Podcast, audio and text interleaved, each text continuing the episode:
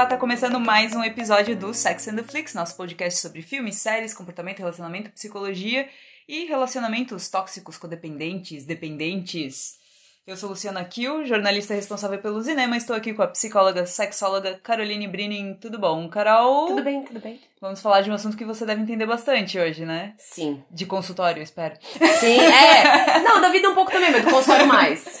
Enfim, a gente fala bastante sobre é, relacionamentos codependentes, ah, porque aquele relacionamento ali não presta, porque é muito codependente e tal. Mas afinal de contas, o que, que é um relacionamento codependente? Basicamente, em termos muito rasos, é quando tu vive a tua vida através da outra pessoa, né? Tu deixa de existir quando tu tá numa relação, seja amorosa, seja pai-filho, até de amizade, onde tu coloca totalmente a outra pessoa em, em primeiro lugar. E para de existir por ela. Ah, e a gente costuma falar codependente, mas assim, o que, que seria dependente e codependente? Na verdade, a dependência emocional e a codependência são a mesma coisa, né? A codependência é que, na verdade, ambos dependem um do outro. Hum. Então, no sentido que. Nem, assim, não quer dizer necessariamente que os dois são altamente carentes e, e precisem é, é, serem responsáveis pelo outro. Mas é uma relação onde eu sou muito responsável por ti e tu tá ok com isso. Então, por Uhum. exemplo, eu supro todas as tuas necessidades emocionais, eu banco os teus vícios, eu dou conta dos teus hábitos, eu sou praticamente uma mãe quando eu tô no, no relacionamento. E você se beneficia disso. Então, codependência é quando ambos, ambos nos alimentamos Até daquela porque relação. quem, vamos dizer, quem é o, o doador, né? Quem tá cuidando do outro também se beneficia pela satisfação de saber que. É mais ou menos, porque, assim, é, quando numa relação codependente, a pessoa, ela, na cabeça dela, é óbvio que ela tem que se doar. Uhum. Ela não vê como um problema, mas não é necessariamente prazeroso. Ela tem Assim, momentos é, de prazer eu quando ela falar- ajuda. É, quando eu falo se beneficia, não tô falando que realmente beneficia Isso, a pessoa, isso, mas isso, ela acha que aquilo é, que ela é realmente necessária. E ela, ela quer acreditar que ela tem que ser responsável, mesmo que aquilo seja pesado e horrível, Uhum. ela rapidamente acha que ela é responsável pela outra pessoa. A gente, na, nas séries, filmes e tal, existem alguns exemplos que a gente já pensa logo de cara, de relacionamentos codependentes. Vamos começar já falando de Sex and the City. Óbvio, a gente criou um podcast pra isso, basicamente. Fato. Carrie e Mr. Big. Uhum. Qual que é a... A Carrie... Eu acho que ela tudo, tem né? uma obsessão pelo Big. Uhum. né? Tipo assim, ela e ela conseguiu e, e a série, eu acho que ela nesse ponto ela é super atemporal porque ela retrata milhões de mulheres que passam pano pros caras, porque o Big boa parte da série ele é faltante, ele é Uhum. tipo ele, se tu parar pra assistir corrido, tu vê que ele não faz grandes coisas. Ele Ele, tem aparece- alguns atos, assim. É, mas- ele, é- ele aparece quando é conveniente pra ele, parece. Tipo, ah, eu tô Exato. entediado, eu tô sozinho. Exato. Ou quando a Carrie tava com o Aidan, né? Ah, ela, eu tô infeliz no meu casamento e ela parece estar feliz, então. Sabe aquele meme que tem um cavalo de Troia? Já viu aquele meme que, tipo, tem uma galera empurrando um cavalo de madeira pra dentro de um Uhum, castelo? Sim. O Sex and the City, pra mim, nesse ponto, sem querer. Sem querer, não. Foi, é um falso feminismo. Ah, tá. Porque É, eles é vendem essa ideia de, tipo, uma mulher independente, um pouco neurótica, que Uhum. tá vivendo em Nova York, com dinheiro que a gente não sabe de onde é que vem, Sim. né? E, e, mas ao mesmo tempo, altamente carente, dependente é, de um cara que ela esbarrou na rua. Uhum. E aí faz parecer que é um conto de fadas, mas, mas não é. Uhum. E ela passa, o quê? Sete temporadas? Seis. Seis temporadas. E dois filmes. E dois e filmes. agora um, E mais uma série. E mais um revival lidando tá com isso, cara, isso não é saudável. Na Uhum. verdade, ali, eu acho que quando tu tem um misto de codependência, de um, um, um estilo de apego inseguro e tal, e autoestima baixa, quando tu, tu confunde paixão com obsessão. Uhum. E aí, quando tu confunde isso, tu cria uma dependência da outra pessoa, porque a vida vira aquilo. Uhum. A pessoa, de alguma forma, tu sempre dá um jeito de encaixá-la na tua vida. Sim. Né? Eu tô fazendo isso por ela, ou eu tô aqui por ela, ou eu me mudei E, por eu- ela. e o que eu acho legal do, da, de analisar esse relacionamento da Carrie é que, querendo ou não, as amigas acabam sendo um termômetro. Sim. Tipo, a Samantha, ok, ela não julga, tu vê e ela tem um episódio que ela dá uma enquadrada no Big, assim, quando ele tá. Ele Não, no aproxima de casamento também, né? No primeiro filme, que ela chega quando ela faz o toast, ela meio que dá a entender assim, Sim. olha, eu não gostava de ti, Uhum. agora a gente aceitou. Sim, mais ou menos isso. A, a Charlotte parece que. A Charlotte é uma personagem que vai pela ideia do mito do amor romântico sempre. Tanto é que quando ela chega no filme e faz o A I Curse the Day You Were Born, não era nem por ele ter decepcionado a Carrie, era por ele ter decepcionado ela. Porque Sim, era várias muito mais vezes sobre fala, "Ah, ela." eu sempre achei que vocês iam acabar juntos e não sei mais o que e Mas tal. não tem nada a ver contigo, gata. Mas, é, o, mas o melhor termômetro pra mim é Miranda. Porque, tipo, quando a Carrie falou que, ah, eu tô tendo um caso com o Big dela, meu Deus, eu juro que meu coração parou. Tipo, sério? E daí outra vez, quando o Big vai embora da, da Califó pra Califórnia, que daí assim, ah, que seria errado tal, eu saí uma última vez com ele, daí sim. a Miranda assim. Daí, ah, você nem pensou tal. Não, daí, assim, não precisa pensar, hum. sim. Não, ela assim, hum, sim. Tipo, mais ou menos isso, sabe? Ela é um ótimo. E ela falou, cara, eu não vou ficar segurando a tua mão quando ele. É que eu acho quebrar que... a cara de novo. É sabe? que eu acho que a gente romantiza muito. E a gente inclui isso na ideia de amor, é, uma das partes se sacrificar uhum. pela outra. Né, e deixar de viver. Eu sempre. Eu, uma coisa que eu noto, e pode ser coisa da minha cabeça, talvez você vai concordar comigo. Às vezes parece que a maioria das mulheres fica matando tempo até encontrar o cara. Aham, sim. Sabe? Não parece. A Carrie que... é isso. A Carrie. E não é nem só encontrar o cara, é encontrar o Big de novo. É, e aí parece que assim, quando eu estou vivendo, é para mostrar algo para alguém. Uhum. Parece que, de modo geral, as mulheres, é, elas não estão vivendo para elas. Uhum. Elas estão vivendo matando um tempo até conhecer alguém. E aí o mais bizarro é que também muitas mulheres, elas encontram uma pessoa e por medo de ficar sozinha, ou enfim, o cara nem é legal, ou a guria nem é legal. Acaba eu só relevando, não quero ficar é, sozinha. Acaba relevando um monte de coisa. Não, releva e já pega uma bagagem. Uhum. Tipo assim, a pessoa, tu já entra na relação com a pessoa, ela já é explosiva, ela já é exigente emocionalmente, ela já tem problema, sei lá, com álcool e droga. Ela, e daí tu pega aquilo pra ti na primeira semana. Tu se sente meio mãe daquela Uhum. pessoa e relacionamento não é sobre isso.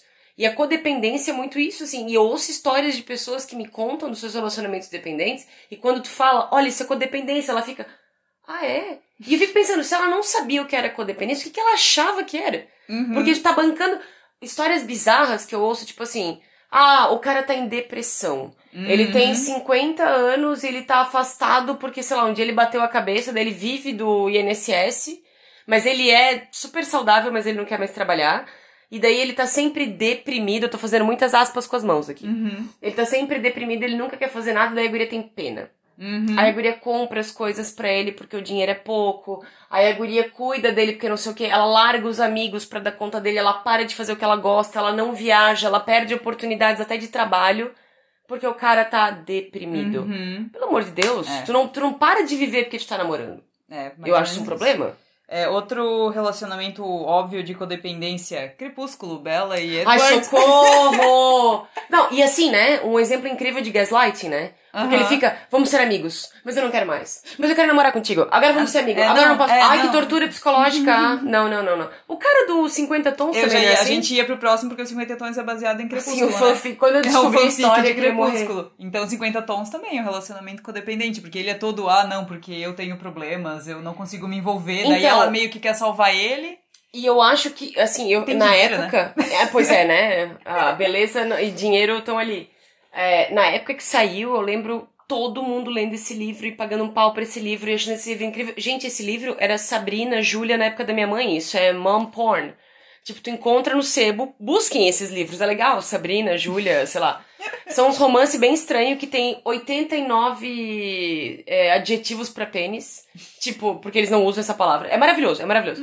Só que o, o 50 tons me perturbava porque a impressão que eu tive quando eu li as primeiras páginas é que ele faz um love bombing com ela. Ele vem com esse papo, ai, sou quebrado, lá lá lá, mas também não deixa a guria em paz. Aí Aham. stalkeia a guria, aí dá presentes pra elas que não fazem sentido, né? Uhum. E daí ela fica, ai, ok, vou ajudar esse pobre menino rico, quebrado, que aprendeu a transar com uma mulher mais velha, e daí ela domina ele até hoje. Porque ainda dá a entender isso, né? Que ele não superou a Sim. mulher que ensinou ele a transar. Eu penso.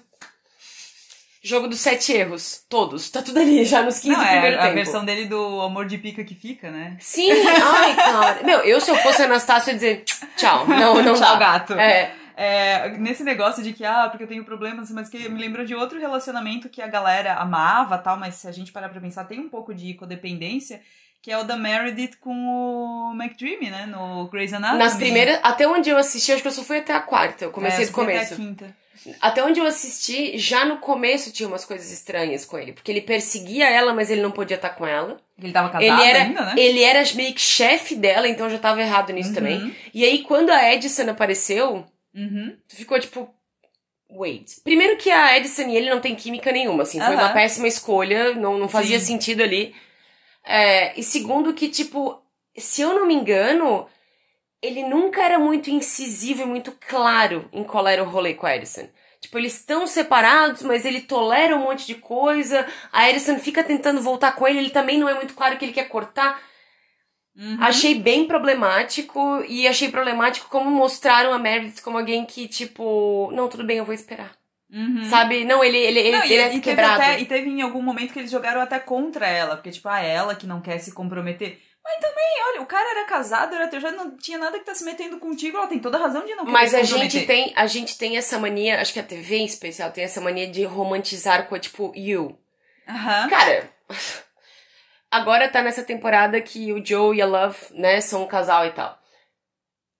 Bicho, para pra pensar por que, que a gente acha legal um cara que stalkeia mulheres loucamente a ponto de matá-las, que casa com uma mulher que é mais doida. Mais doida não.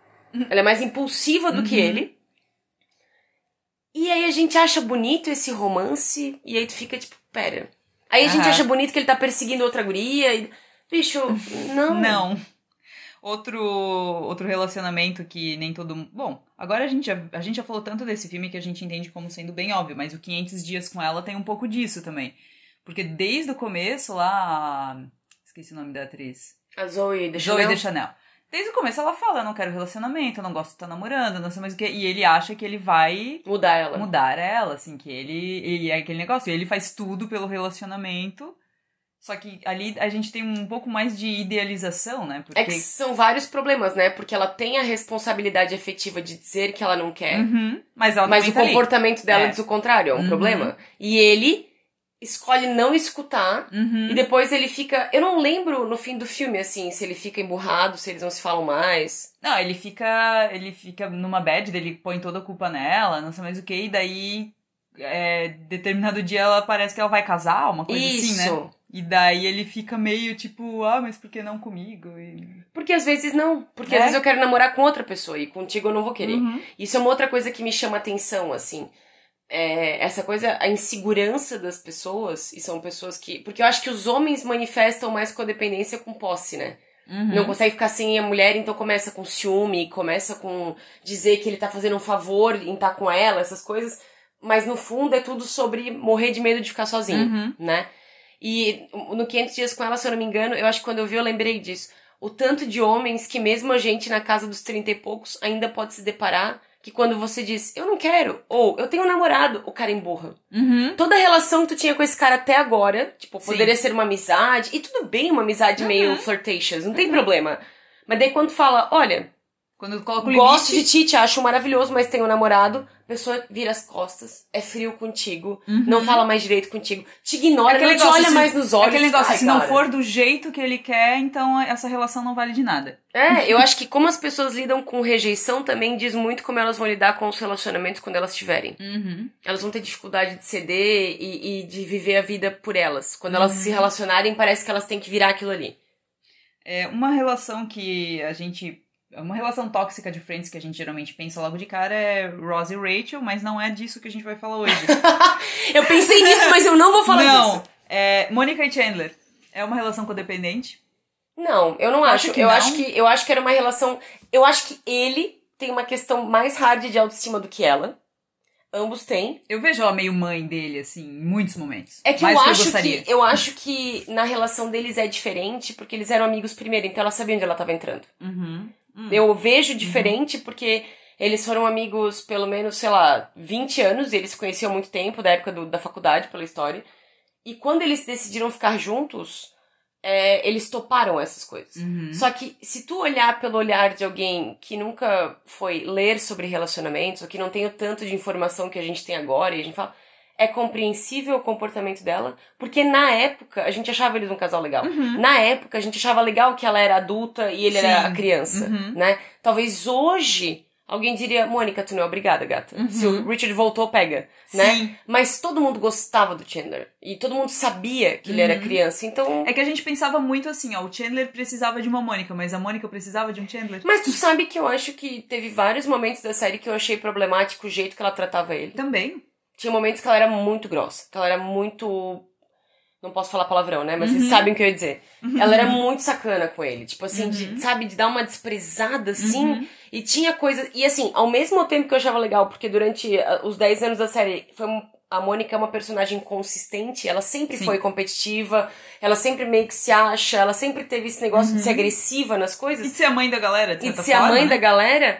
Só que depois. E, e também achei interessante a progressão da personagem com o Chandler, porque com a intimidade foi ficando, entre aspas, pior.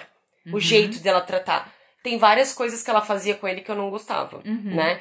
Talvez, agora pensando assim, talvez tenha um quê de codependência, mas é. Mas se a gente for pensar assim, qualquer desandada em relacionamento pode ser interpretado como codependência também. Então, é porque eu acho que entre eles tinha uma outra coisa legal que eles conversavam. O que eu achava muito Uhum. massa era a habilidade que eles tinham, diferente do Ross e da Rachel, Uhum, De se Deu um entender, de chegar problema, ok, resolvemos. Uhum. Exato, eles se conheciam bastante Sim. pra lidar com isso. Eu achava isso legal. Uhum. É, a gente falou rapidinho ali antes sobre, ah, porque a partir do momento que a guria coloca um limite, daí não é legal. Mas qual que é a relação de colocar limites com a, com a codependência? É, a codependência ela existe a partir do momento que tu não sabe colocar limites? Então, a codependência existe prima- primeiramente quando as tuas necessidades elas não existem mais Uhum. dentro da relação. Tudo é sobre o outro. Então não é né? nem questão de não colocar limites, nem tu enxerga os limites. Nem tem verdade. limite, o limite é Uhum. um ponto. Lá no oceano, assim, ó. Não existe limite, né? Agora, tu começa a sair da codependência quando tu entende que às vezes tu tem que vir em primeiro lugar, porque um relacionamento que funciona é quando tu sabe quando tu não vem em primeiro lugar. Uhum. Às vezes tu cede. Deve ter várias coisas que teu marido gosta de fazer que tu, é, mas eu Uhum. vou, porque ele também faz isso por ti. É assim que funciona estar num relacionamento, Uhum. né? Num relacionamento codependente, parece que a minha vez nunca chega. E pes- algumas pessoas acham isso ok, Uhum. e outras esperneiam, mas elas não vão além de espernear. Tem outras que continuam esperando só a vez dela chegar. Então, e daí elas reclamam Aham. porque a vez não chega, mas elas não impõem a vez delas, Uhum. né? Não dá uma de Samantha e eu me amo mais. É que eu... Meu Deus, eu acho essa frase Não, incrível. inclusive eu vi que ela falou duas vezes já. Ela falou na série pro Richard, quando eles vão pra Atlantic City, Ah, que ela é? acha que ele vai trair ela com qualquer funcionária do hotel que eles estão, não sei mais o que e tal. Daí ele, ah, mas eu te amo. Daí Ela assim, ah, eu também te amo, mas eu me amo mais. E daí depois no filme ela fala assim, Eu não tipo, sei se na época da série eles não viam ela como uma pessoa muito egocêntrica, assim, hedonista. Uhum, pode ser. Mas é que eu acho que. Mas hoje a gente entende como algo talvez bom, né? Mas eu. E, não, e é, ela tava muito à frente do tempo Uhum. dela. Mas eu acho que a nossa cultura latina tem problemas com uma mulher que fala eu te amo, mas eu me amo mais. Uhum. Porque daí a mulher é, é interesseira, porque ela Uhum. nunca gostou de mim. Parece que pra ela gostar de ti, ela tem que tá mal. E ela tem ela que tem que ser se submissa. sacrificar. Ela É. tem que se sacrificar, né? É, um outro um filme clássico que eu adoro, que tem uma relação codependente bem, bem esquisitona, é do Crepúsculo dos Deuses. Não sei, a gente já falou desse filme outra vez, Já. eu não lembro se tu já chegou a ver ele. Uhum. É de uma atriz que ela tá em decadência, ela era uma grande atriz da época do cinema mudo, Uhum. Norma Desmond, e ela nunca conseguiu se dar muito bem na época do cinema falado por dois motivos, porque o estilo de atuação é diferente, e outro porque ela envelheceu. E Uhum. mulheres velhas na indústria, ainda Verdade. mais antigamente, era pior ainda, né, Pra sobreviver. E daí ela cria uma relação com um aspirante a roteirista.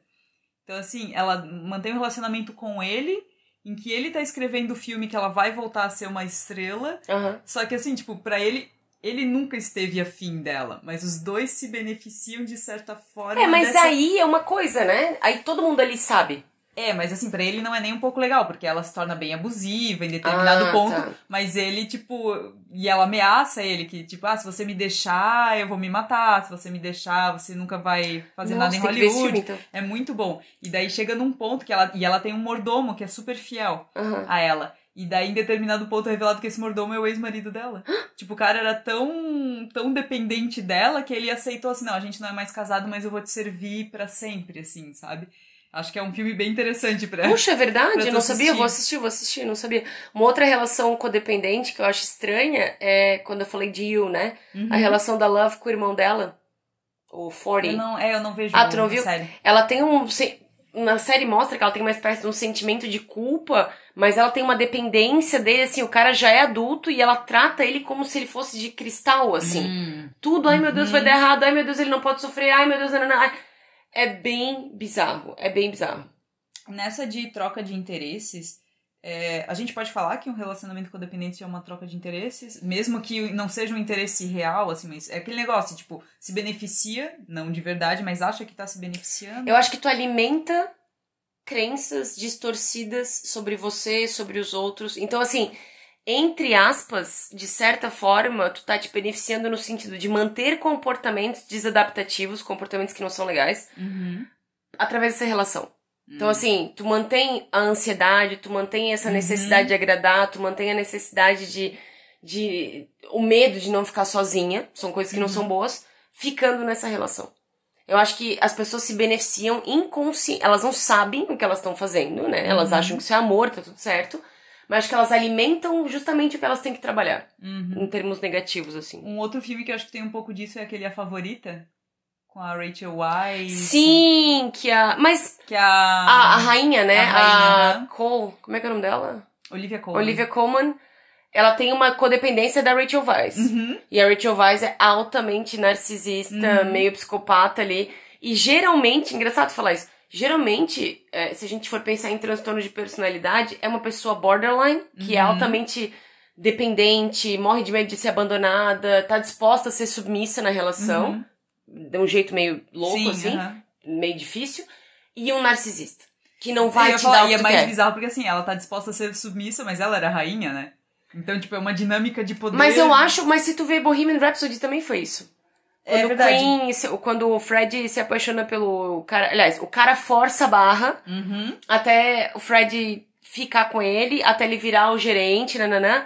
Eu acho que o Rocketman também tem isso, em algum momento, que eu Uhum. acho que o Alton se apaixona por um outro cara, e o cara fica ali também alimentando coisas ruins É, o dele. que eu gosto do Rocketman é que eles não passam tanto pano pro, pro Elton John, apesar de que ele era produtor executivo, assim. eu acho que eu acho eu que, acho que o- assume um pouco a culpa dele. Agora, no Bohemian Ah, eu, não, Rhapsody, eu, eu acho um eu filme achei não gostei. insuportável o fato de que, de que tudo assim. Ah, o Fred era vítima dele, porque esse cara se aproveitou dele, esse outro cara. se- todo mundo se aproveitou dele e. Tu sabe, o que eu mais detestei no Bohemian Rhapsody é que todos os membros da banda são queridos, ninguém usou Sim. droga, todo mundo é casado, trabalha Sim. das nove às cinco, Uhum. todo mundo é certinho, ninguém bebe. O maluco, vida louca, era o Freddy. Ninguém mais Não, fazia e nada ele, errado. assim, ele só era um maluco vida louca porque tinha alguém, tinha uma má influência por perto, senão ele não seria. Não, não, não. e porque eu acho que nesse ponto o filme captou bem, porque ele era um cara muito carente, né? Quando ele Uhum. dá aquela festa épica na Sim. casa dele, Uhum. ele fez porque ele tava entediado e sozinho, Uhum. né? Mas, assim, o que eu não gosto do Bohemian Rhapsody é justamente essa coisa que bot- era pra ser sobre o Freddie, entendo, Uhum. e até o Brian May foi produtor executivo, mas eles erraram em tantas coisas, desde datas e, e, É que e era, pra ser, era pra ser sobre o Fred, daí eles quiseram fazer sobre o Queen, daí eles viram que o Queen não tinha nada muito interessante pra falar, a não ser que eles quisessem queimar a própria imagem. Exato. É, outro filme que também tem uma relação, acho que codependente, bem esquisitona, é aquele Trama Fantasma. Tu já viu? Do Daniel Day-Lewis? Ai, sim, ai, é bizarro, sim, sim, que é ele é um estilista que, Que ele tem uma musa, ele, né? uma ele precisa ter uma musa e ela quer se manter musa dele, então tipo ela vai envenenando ele aos poucos. Quando ele quer largar dela, ela envenena ele aos poucos. Que daí, quando ele tá doente, ele precisa dela, daí ela cuida dele. E daí, depois disso, ele volta a criar, a desenhar e tal. E a relação deles. E todo mundo sabe disso. E Sim. a relação deles se mantém aí. Tem um filme, cara, eu eu quero dizer que é Pecado Original, eu não lembro, com a Angelina Jolie. É, e o Antônio E Bandeiras? é, Pecado também Original. tem uma pira meio esquisita, Eu assim. não cheguei a ver esse filme. Por- Primeiro que Angelina Jolie sendo Angelina Jolie, né? Porque ela só Uhum, faz ela mesma, né? Aqueles carão que ela faz, que tudo bem, é, é, é a pegada dela. Mas se eu não me engano, ela meio que enrola o Antônio Bandeiras e ele vai ficando preso naquela teia. E daí de vez em quando ela transa com ele, daí ele fica mais apaixonado. E, e é, é meio que assim, o, eles ficam trocando cartas e, e ele meio que não supera e ela fica alimentando isso. É bem Uhum. estranho, assim. E no Garota Interrompida também. Porque a, a, a personagem da Winona Ryder fica in- obceca... Hum, obcecada. Lisa, né? É, mas ela, ela cria uma codependência da Lisa. E é justamente uma borderline Uhum. com uma narcisista. Tipo assim, Uhum. ela põe a Lisa num pedestal, meu, que mulher foda, que não tem medo Uhum. de nada. nanana. Não, ela só não liga. Sim. Mas é o oposto do que um borderline pensa que faz. Tem coisas que ele também faz que ele não se liga que ele tá Uhum. fazendo que ele tá fazendo sem pensar. Sim. Mas tem uma admiração pela pessoa que supostamente é livre. Uhum. E aí eu acho massa no final do filme, quando a Winona encontra ela no hospital, que. Um pouco antes, acho que elas têm uma briga e a Winona fala pra, pra Angelina, ela fala, cara, tu acha que tu é livre e tu não é? Uhum. Tu tá sempre infeliz, tu tá sempre entediada. E meio que ela entende, assim. E realmente, é- essas relações codependentes têm muito disso, assim. Eu te coloco num pedestal, eu te sirvo, basicamente. Não é uma Uhum. relação amorosa, é uma servidão. e uma pessoa meio mal intencionada ou com os traços de caráter meio tortos Vai vai, tirar tudo que der pra, pra ela, exato. Uhum.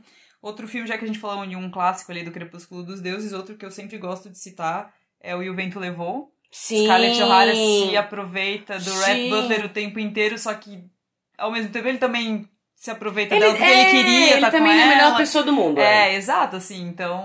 Mas é meio doente, né? Total. Porque ele queria estar com ela meio- a qualquer eu custo. sou meio doente. Pois é. Ele queria estar com ela a qualquer custo.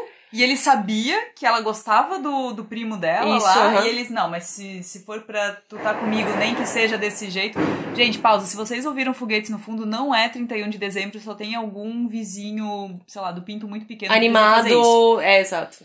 É. Então ignorem os fogos. Anyway. Scarlett O'Hara Aham. e Red Butler. Sim, isso. Então, é, é- é, que eu me lembro do filme, ela tinha uma coisa, aquela, aquele narizinho empinado, que ela tinha aquela carinha de Ela mimada, era assim. total, Total, né? total. Mas ela.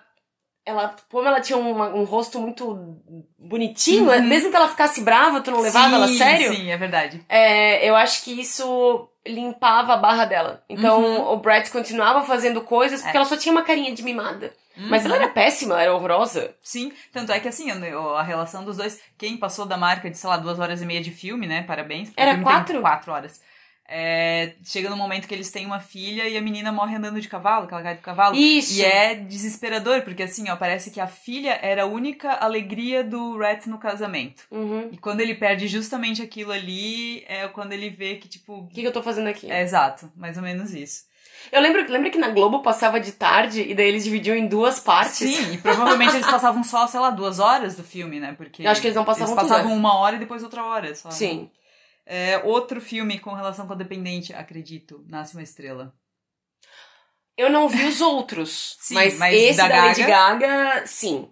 Dele pra ela, Sim. né? Ela Os- pra ele não é, acho ela, tanto. ela se beneficiou no ponto que ele ajudou ela a virar uma estrela pop, mas ele também se beneficiava de ela virar uma estrela porque ele conseguia aproveitar aquilo Não, mas que ele era um cara ferrado. Sim, Vocês aham. le- lembram? Vocês, vocês, Vocês. lembram?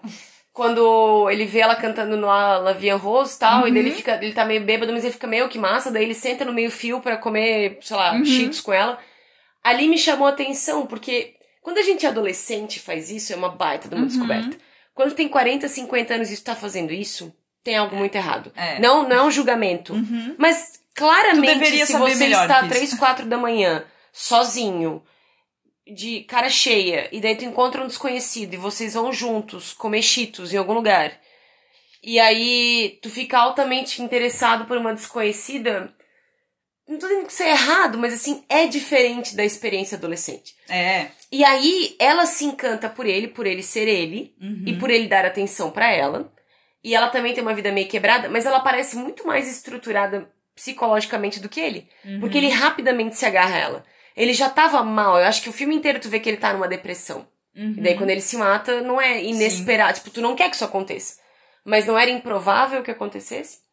E eu acho que ela era a pessoa mais equilibrada da relação. Uhum. Tipo, eles tinham. E ela, e ela era codependente no sentido de durante um bom tempo ela achar que ela tinha que cuidar dele Sim. né? Uhum. Ajudá-lo a sair daquilo lá.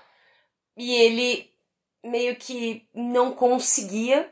E aí a relação virou essa. O é, Johnny Cash e a June ah, também. sim, Johnny June, é verdade. Também tem muito isso. E Uhum. eu acho que a June se comporta bastante como a Gaga no Nasce uma Estrela. Tipo assim, Uhum. eu gosto de ti, mas tu não se ajuda? É, acho que a June botava até mais limite. É, exato. Porque ela sabia que ele gostava dela desde o começo. Ela achava ele interessante, mas ela sabia que ele não era a pessoa pra estar com ela daquele jeito. Que ele teria que Exato. melhorar pra estar com ela. Ela já É. botou o limite logo cedo, né? Mas também não ia embora. Tipo, eles ficavam Não, sim. juntos, acho que eles Uhum. terminaram 59 mil vezes. Sim.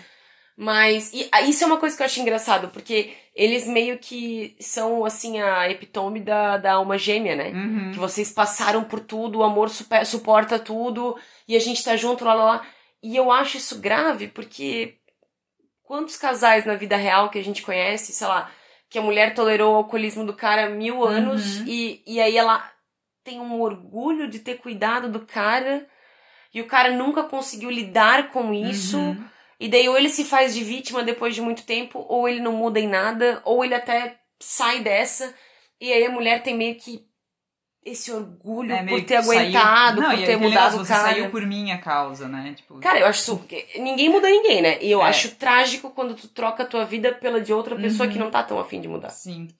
É, acho que ali a questão de Johnny June foi até um bom exemplo, porque a gente ia falar a questão da comunicação, né? Como é, eu acho que é importante pra evitar, talvez, um relacionamento codependente, que é. Só que aí é que tá, antes da comunicação, antes do- de tu comunicar a alguém que, ó, não tá legal isso, eu acho que eu tô dando demais e tu não, eu acho que é tu reconhecer também, né? Cara, eu acho que a parte mais difícil de um relacionamento codependente é tu te conhecer, Uhum. descobrir o que tu tá fazendo, descobrir que tu merece coisa melhor. E a partir daí ser capaz de dizer não, de colocar limite Uhum. e de dizer o que, que não é aceitável. Eu acho que a parte mais difícil pra um codependente é tu olhar pra pessoa e dizer isso aqui eu não negocio. Uhum. Só vai até aqui comigo e tu fazer valer a tua palavra. Porque um grande erro das relações codependentes é você falar uma coisa, ameaçar muito e não fazer Não nada. cumprir, né? Né? E a outra pessoa começa a sacar que é meio que isso, assim. Uhum. O máximo que vai acontecer vai ser despernear um pouco e ok, depois fica tudo bem. E eu tava. Eu tô revendo os filmes de Star Wars e um relacionamento que foi codependente, né? Mas que foi totalmente arruinado pela falta de comunicação foi Anakin e, e Padme, né? Cara, mas aí que tá, o que eu acho engraçado é que era abusivo já nos 15 Sim, segundos do exato. primeiro tempo. Ele já era um babaca e ela já era quieta demais pro próprio bem dela. Eu nunca entendi a cola daquele Eu também nunca entendi. Primeiro porque eles não têm química. Uh-uh. Segundo porque o ator, eu esqueci o nome dele, Hayden, Hayden Christensen. ele não é gostável. Não. Ele tem cara, ele tem resting bitch face. Tu não consegue olhar pra ele e dizer, ah, ele é um cara bonito. Só que ele tem cara de blazer, parece que ele tá sempre te achando chata. Sim. Tipo assim, tá me atrapalhando, tá me incomodando. Ele até tá voltando pro cinema, se eu não me Uhum. Engano. Deus, Acho que ele fez um filme ou outro, assim. Só que ele não é gostável. Não. E eu entendo que talvez escolheram ele justamente porque era o Darth, né? Sim. Sorry, spoiler. Mas, O filme, esses filmes já tem uns 20 anos. especialmente no final. Meu Deus, já tem 20 anos. Por aí, o primeiro da, dessa trilogia. O episódio Essa 1 é de trilogia 99. é. Não, não é 2001? 2002 foi a Guerra dos Clones e acho que 2004 foi, Foi o o Sith. Sith. aham. Não, mas é. Especialmente na, nessa trilogia do meio aí, que eu acho desnecessária, Jar Jar Binks nunca precisava ter existido. Uhum. Ah, Jar Jar Binks não, mas eu gosto de algumas coisas. Eu gosto da parte política da, desses Não, a parte política é legal e a própria parte da, da Padme ser tão é, tem poderosa. lutas do Yoda, com- a gente tem que gostar das lutas do Yoda nesse Sempre, sempre. E o fato que o Samuel L. Jackson conseguiu um personagem exclusivamente para ele e Exato. sabre só pra ele, tipo, Sim. apenas. Mas enfim, esse não é o ponto, né? É, eles não tinham química. E ele já era abusivão do começo, porque tu lembra que tem uma. Acho que eles estão naquele campo de flores e Uhum, tal. no E segundo. ele meio que fala pra ela assim, tipo, olha, se tu não quer, eu vou embora. Tipo, tu vê na hora o Ah, gancho ele de manipulação, finge, ele se assim. finge morto, na Aham. hora que ele caiu Não, e mas aí ela fala alguma coisa pra ele que ela não pode, ou que, sei lá. E daí ele pega e, e fica bravinho. Tipo assim, ah, então tá bom. Eu não Uhum. lembro como é que é. Mas eu sei que ele emburra Aham. e tu vê certinho, assim, a manipulação abusiva. Porque logo na cara dela vem. "Ah, Não devia ter Uhum. falado isso. Ele vai ficar bravo comigo. E daí ela fica tentando puxar o saco dele pra. E é bem o clássico E da assim, relação ele tinha feito um assim. monte de coisa errada e ela só ficou preocupada quando ele matou as crianças. Tipo, ele já tinha feito um monte de rolê errado. Mas antes. ela já tratava ele como criança. Primeiro, porque Não, já não, era uma não, mas pedofilia não, ali, né? Eu falei que ela, ela, ela ficou só decepcionada com ele quando ele matou os, os padawans lá, os younglings. Se, aham, todo o resto não Tipo, conta. todo o resto, ele já tinha matado um monte de gente nos primeiros... Ah, porque eram os Homens da Areia, né? Ele tinha matado os Homens da Areia é. primeiro, então esse, sei lá, pode matar, talvez. Mas só quando... Ah, you killed younglings! Daí, tipo...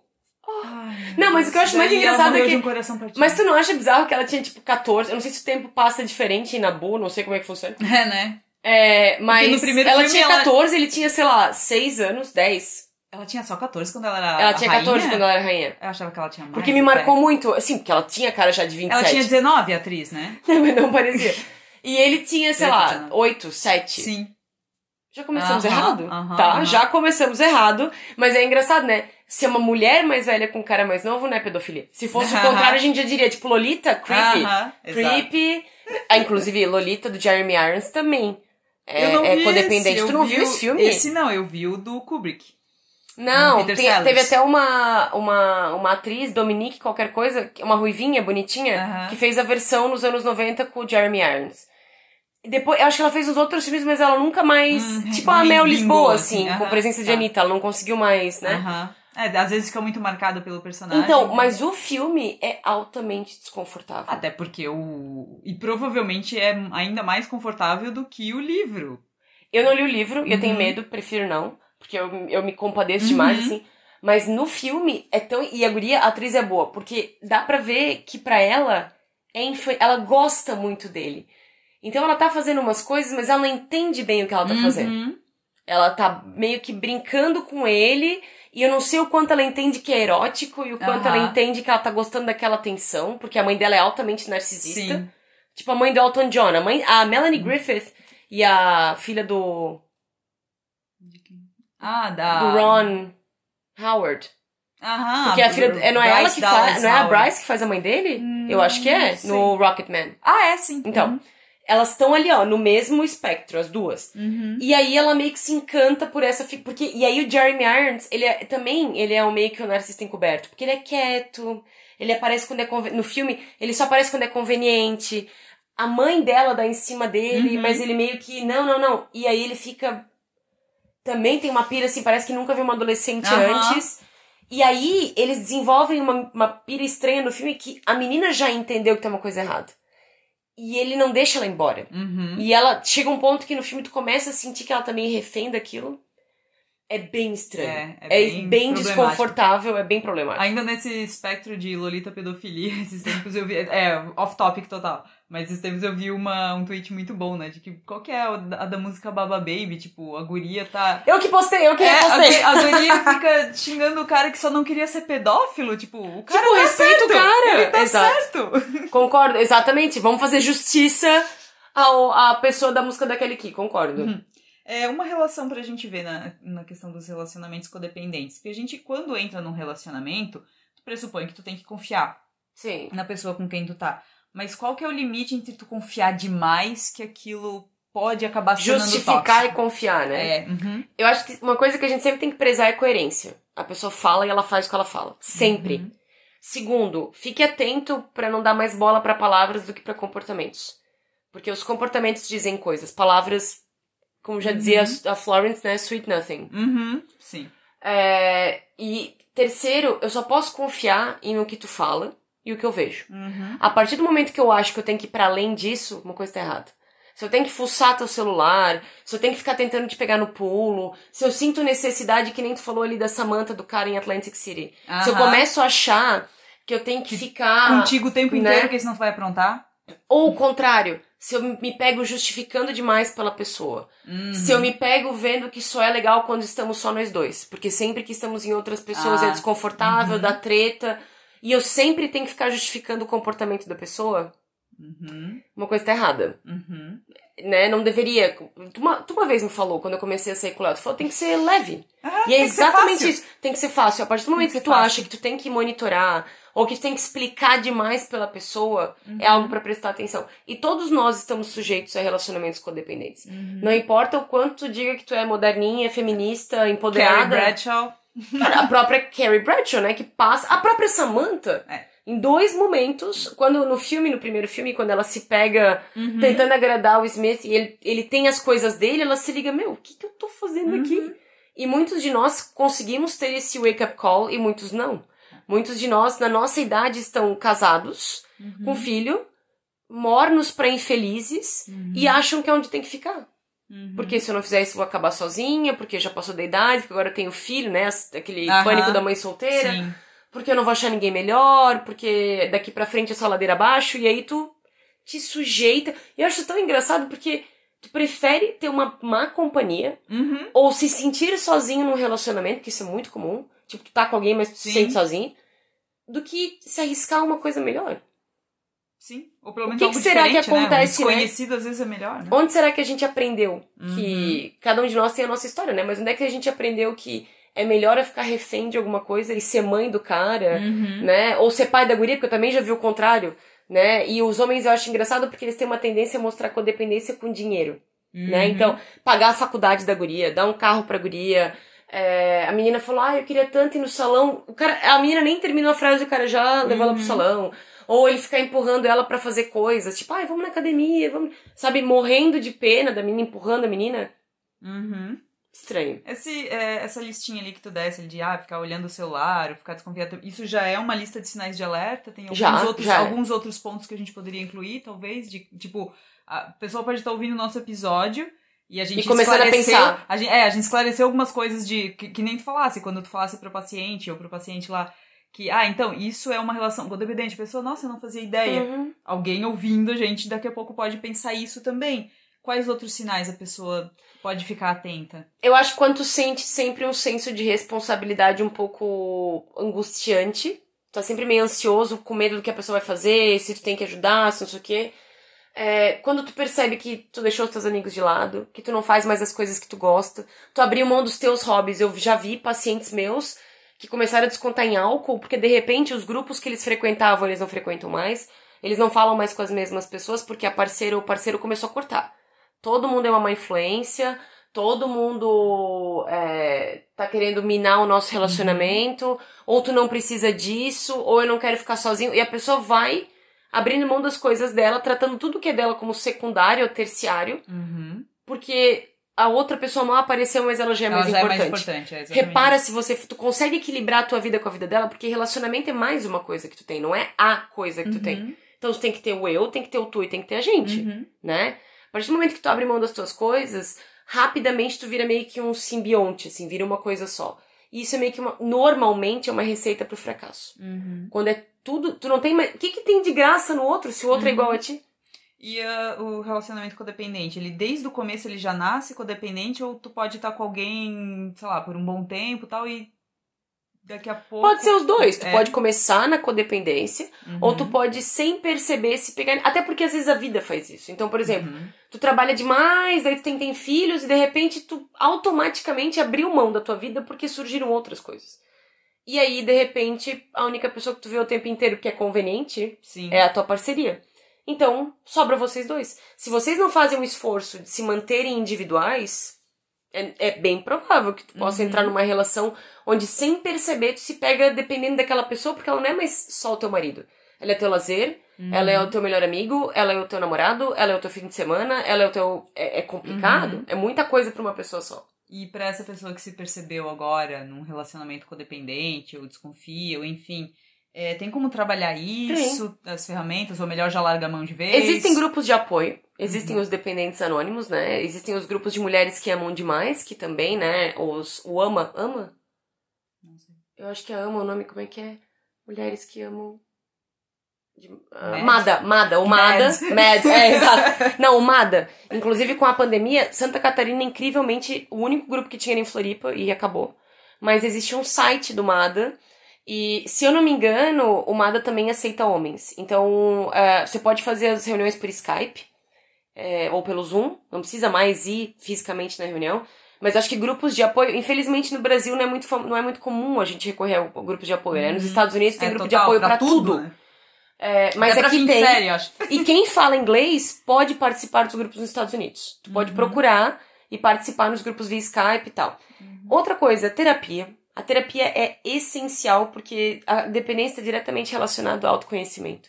A partir do momento que tu começa a entender por que, que o outro virou o sol do teu sistema solar e não é você o sol do seu sistema solar, tu começa a fazer ajustes automáticos. E por último, se vocês são um casal que se dá bem, mesmo tendo essa coisa da codependência, conversem.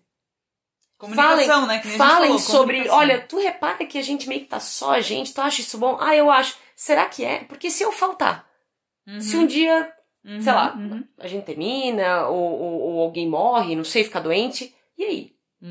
A vida é muito mais do que a relação, né? Exato. Então, se você tem um canal de comunicação legal com a sua parceria, converse. Vocês acham? eh, Tu acha que a gente meio que fica demais junto?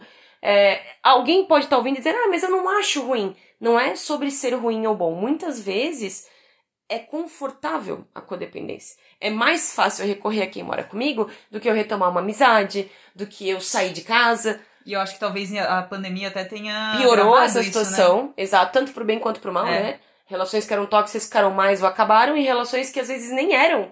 Se tornaram. Descobriram que era, Uhum, mas a gente uhum. não conviveu bastante, Uhum. né? Então, é, faça o esforço de ter vida fora. Mesmo que você, ai, mas pô, eu vou sair de casa. Ai, faça, é importante, faça por você. Uhum. Cul- Cultive outras coisas na tua vida. Isso é muito importante. Porque, em- de modo algum, uma pessoa deveria ser tudo pra ti. Uhum. Ou nem só uma pessoa, né? Mas uma coisa. Uma tipo, coisa. Só o trabalho, só a Ou a relação, família, só né? a Os família. filhos e tal. Não deveria ser, eu concordo. É, isso mesmo. É isso aí, Carol. Quem quer saber mais sobre o tema ou outros assuntos. Quem quer saber mais sobre o tema, entra no meu Instagram, arroba Caroline Brenning. É, às vezes eu abro caixinha de perguntas pra gente conversar, ou tem lives, então fique à vontade para participar lá.